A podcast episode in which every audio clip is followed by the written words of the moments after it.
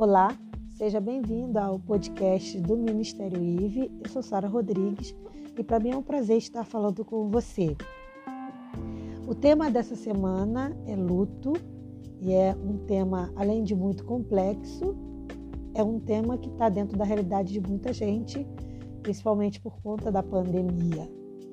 Hoje eu quero falar com você sobre a questão do preparo e da aceitação da morte.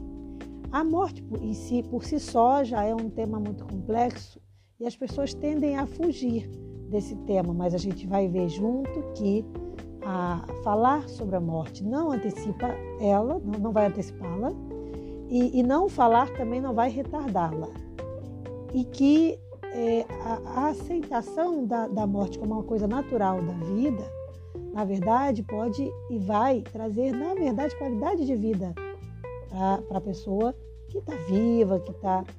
Então, seria dizer que a pessoa que se prepara para morrer, talvez morra melhor, vamos dizer assim. Talvez deixe os seus queridos melhor, em melhor estado, em melhor condição. Tá? Então é isso que a gente vai avaliar aqui.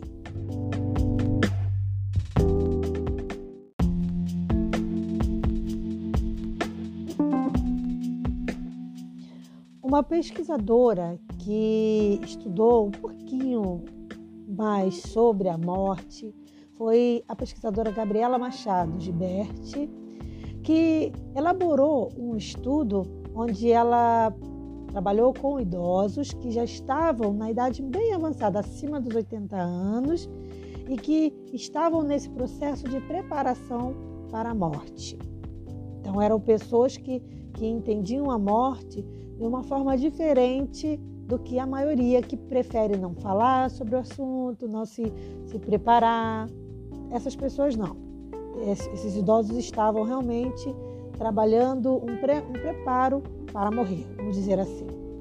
E foi curioso porque no estudo da pesquisadora ela chegou à conclusão que repudiar, ou seja, ignorar, é, não querer é, tratar do assunto da morte, é, é, é, na verdade, não passa de um tabu, tá?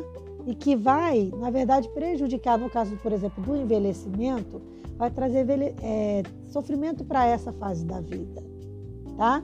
E impede também, ela chegou a essa conclusão, de que impede que a pessoa faça reflexões sobre a vida que ela está levando. Então, em outras palavras, seria muito importante falar sobre a morte com a família, né? Por quê? Porque morrer faz parte da vida.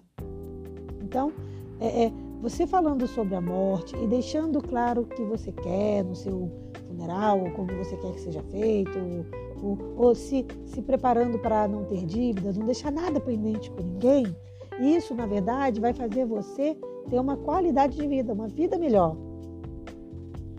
Então, não, não deve ser considerado um tabu.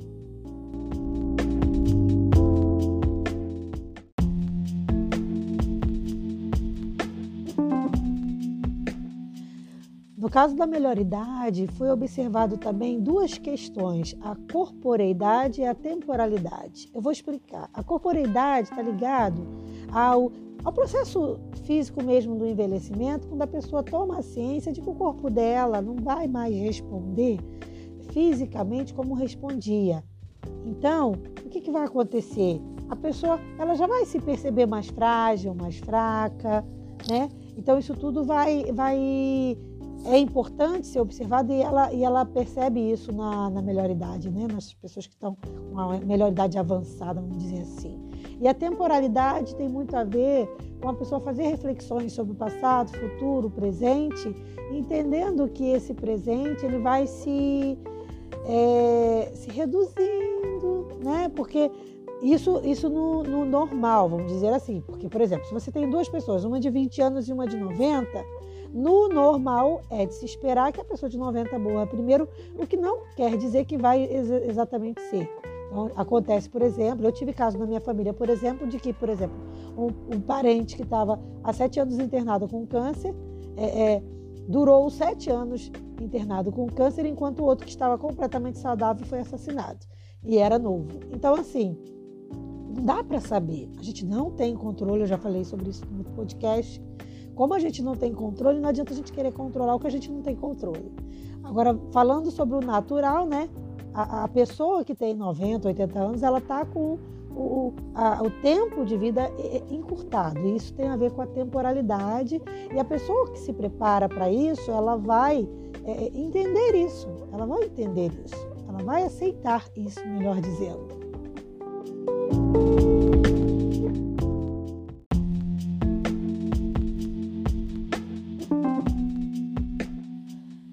Assim, no meu ponto de vista, tem dois problemas que são muito comuns, que é que inclusive são abordados pela pesquisadora, que é a, a, a, o evitar, né, a, sociedade evitar falar da morte e a medicina querer descobrir a vida eterna. Então, não há problema nenhum em querer se prolongar a vida. Isso, inclusive, eu acho que é o correto a fazer, mas prolongar com qualidade de vida. O problema é quando a gente é, acha que tem que prolongar a vida em, em alguém cuja a morte já está iminente. Então, assim, a pessoa já está morrendo, já está no fim, e aí as pessoas não querem deixar aquela pessoa morrer, querem ficar deixando. Se, não há qualidade de vida, se, se é um, uma coisa mesquinha, isso tem que ser evitado. Tá? Então, tem que se prolongar a vida quando há vida. Tem que se prolongar a vida quando isso é para bem daquela pessoa. Se a gente vai prolongar o sofrimento dela, então aí eu, eu, eu não estou dizendo que seja que eu estou dona da razão, mas eu acho que não seria o correto. Então, eu acho que o problema na medicina surge quando a medicina quer prolongar tempo de vida de alguém que já está, inclusive, querendo morrer. Querendo morrer. Então, a gente vai deixar naturalmente que essa pessoa morra, deixar morrer em paz e não ficar prolongando o sofrimento. Agora, eu não estou falando aqui que você vai ficar nem desligando aparelho e, nem religando aparelho deixa ser natural. Eu, eu sou mais favorável a isso, né? Deixar a morte ser natural, como é natural o nascimento, né? Então, o problema surge aí. Ou então, quando as pessoas ficam muito preocupadas em cuidar do corpo, por exemplo, eu vejo pessoas, olha que, que, que contradição, né? Às vezes você vê uma pessoa se alimentando bem, aí faz exercício físico da academia, se cuida todinho, todinho em relação ao físico, se alimenta bem, bebe bastante água, faz exercício físico, mas quando pega o carro, dirige perigosamente. Então fica uma coisa contraditória, né? Quer dizer, ela vai o quê? Ela vai ser um morto saudável? Ela vai ser aquele morto morreu num acidente com um corpo lindo e maravilhoso? Sabe, eu acho que qualidade de vida é você olhar tudo. É você pensar, sim, na morte, é, cuidar é, de como será o seu processo de luto, mas isso vai melhorar sua qualidade de vida e aí você vai cuidar da saúde, do corpo, mas em todos os aspectos. Então você vai sim se cuidar na academia, você vai sim é, se alimentar corretamente, mas também vai ter cautela ao atravessar uma rua, vai ter cautela ao, ao, pilotar uma moto, vai fazer o possível. Lembra que eu falei no outro podcast que tem, tem aquelas coisas que você não tem o controle, porque você fazer tudo certo não significa que não vai acontecer alguma coisa. Você não tem esse, esse controle, não pertence a você, tá? Agora, dentro daquilo que pertence a você, o que, que, você vai fazer? Você vai fazer o certo. Então, você vai dirigir corretamente, você vai pilotar a moto corretamente, você vai olhar para os dois lados antes de atravessar. Você não vai se colocar é, é, voluntariamente numa situação de risco. Eu penso que isso é que é ter a verdadeira qualidade de vida. Isso sou o que sou eu pensando, tá? Não tenho, não tenho nenhuma prova nenhuma pesquisa que prova exatamente isso. Talvez até existam pesquisas, mas eu não pesquisei, então não tenho essa pesquisa aqui para te provar, tá bom?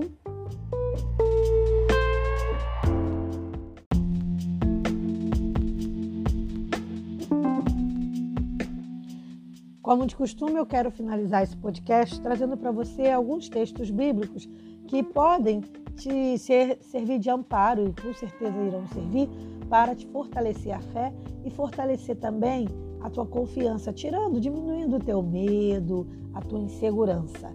Em 1 Coríntios 15, do versículo 54 a 57, eu acho muito lindo esse texto, esses textos, na verdade, que dizem o seguinte: Quando, porém, o que é corruptível se revestir de incorruptibilidade e o que é mortal de imortalidade, então se cumprirá a palavra que está escrita: a morte foi destruída pela vitória.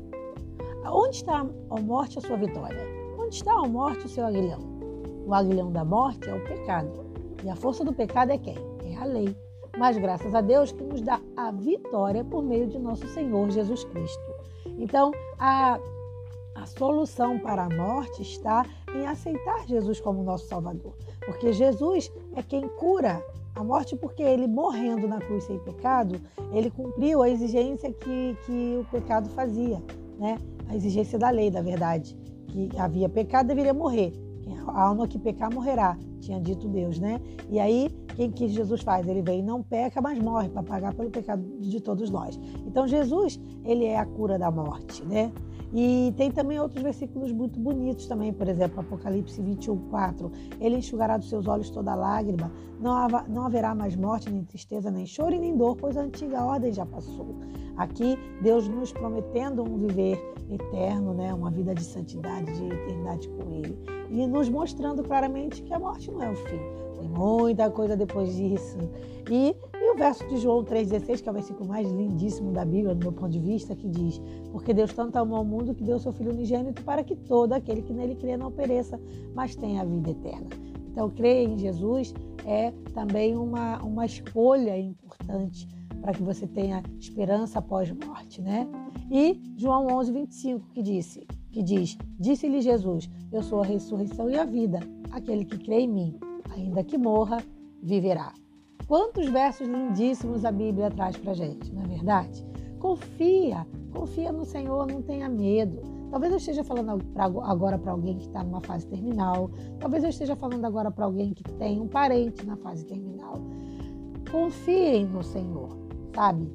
Batam um papo sobre isso, descontraído, é, sem, sem sofrimento, diminuindo, claro, ao máximo o sofrimento e entendendo a morte como, como uma coisa natural.